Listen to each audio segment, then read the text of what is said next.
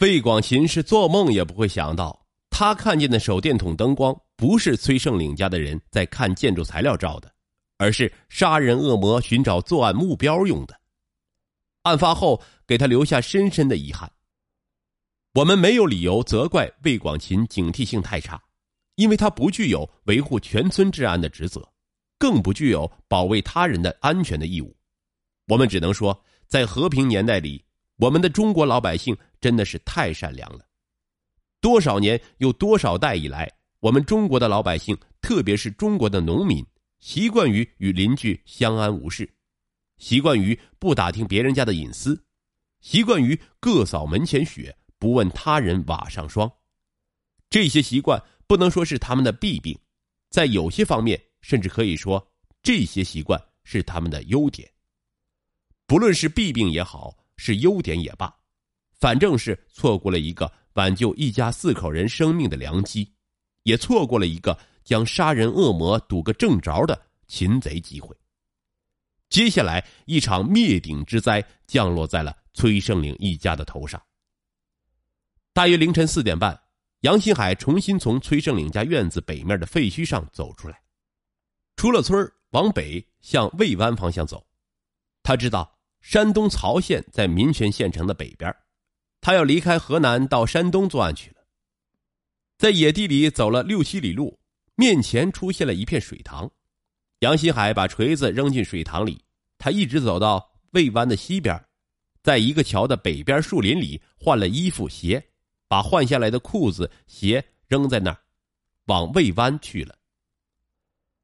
二零零三年三月二十三日上午十点多钟，崔胜岭的父亲崔朝显因没见崔胜岭一家人过去吃早饭，就对崔胜岭的女儿崔秀爱说：“你到恁家看看。”你爸总不会还没起床吧？过了有十多分钟，秀爱过来对爷爷说：“回家没有见到人，屋里地面上有好多血。”崔朝显问：“见你爸没有？”秀爱说：“没有。”崔朝显放心不下，就拄着拐杖去了崔胜岭临时住的门楼西边那间屋。一进屋，见地上有好多血，墙上也有喷的血，他就知道出事了。老人没敢再往里进，出门去吆喝说：“出事了，出事了！赶紧叫俺的人。”村民们听到后纷纷围拢过来。崔朝鲜老人的侄子听说崔胜岭家出事了，拔腿就往出事地点跑。到地方以后，一个村民帮他打开崔胜岭家的大门，他往门楼西间里一看，看到床上被子盖得好好的。一家四口躺在床上一动不动，床北头地上一片血，便知出了大事赶紧打幺幺零报了案。这时，崔朝鲜老人已坐在地上，哭的是撕心裂肺，站都站不起来了。这起血案，崔胜岭一家五口，除了女儿崔秀爱夜晚住在爷爷家幸免遇难外，其余一家四口全部遇难。公安机关法医的鉴定结论与其他一系列案件基本相同，死亡原因因为他人钝器打击头部致颅骨粉碎性骨折、脑组织破碎、颅脑出血而死亡。公安机关在对现场进行勘查时发现，由崔胜岭家往北六十米蒜苗地和麦地内有成趟的向北行走的带横纹的鞋印成趟鞋印的左部长平均值为七十厘米。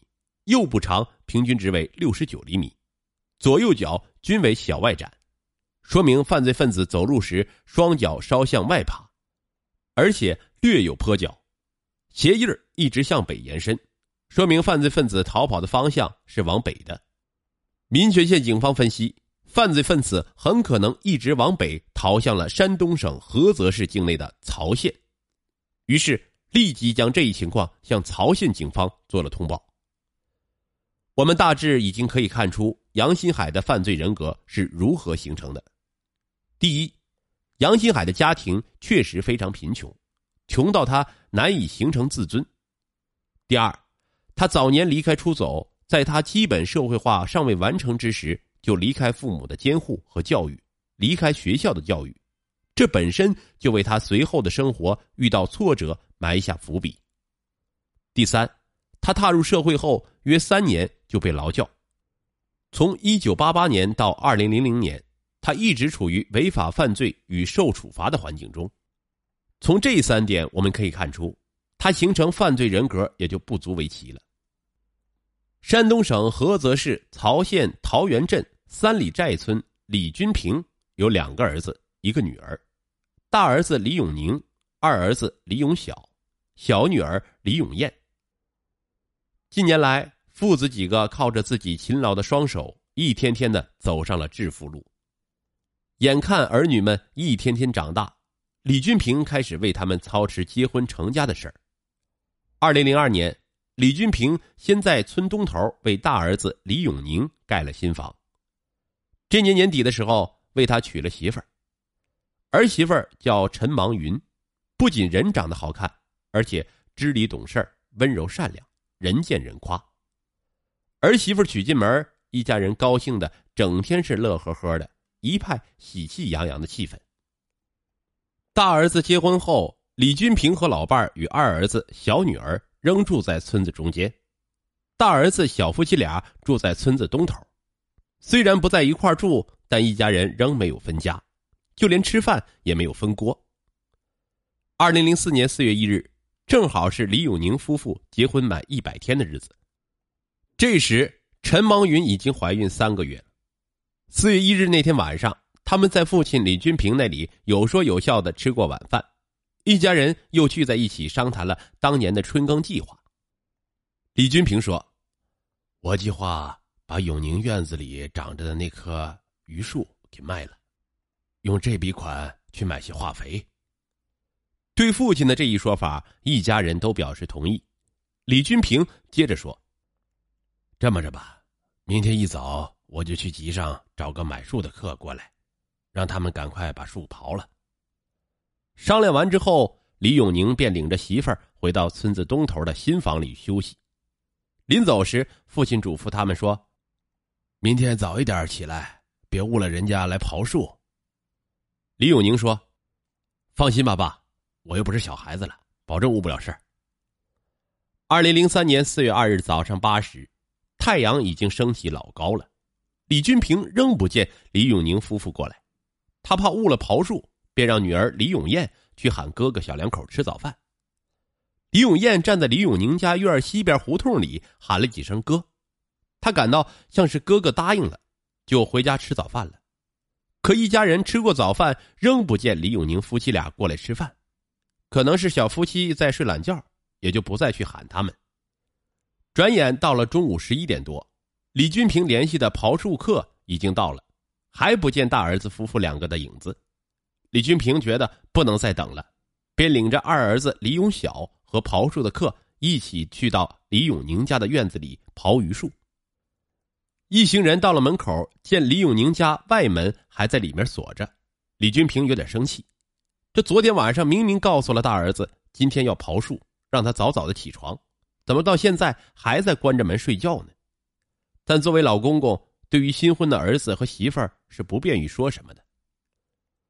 为了不耽搁刨树，李军平只好让李永晓从哥哥家东边院墙的低矮处跳进去，把门打开。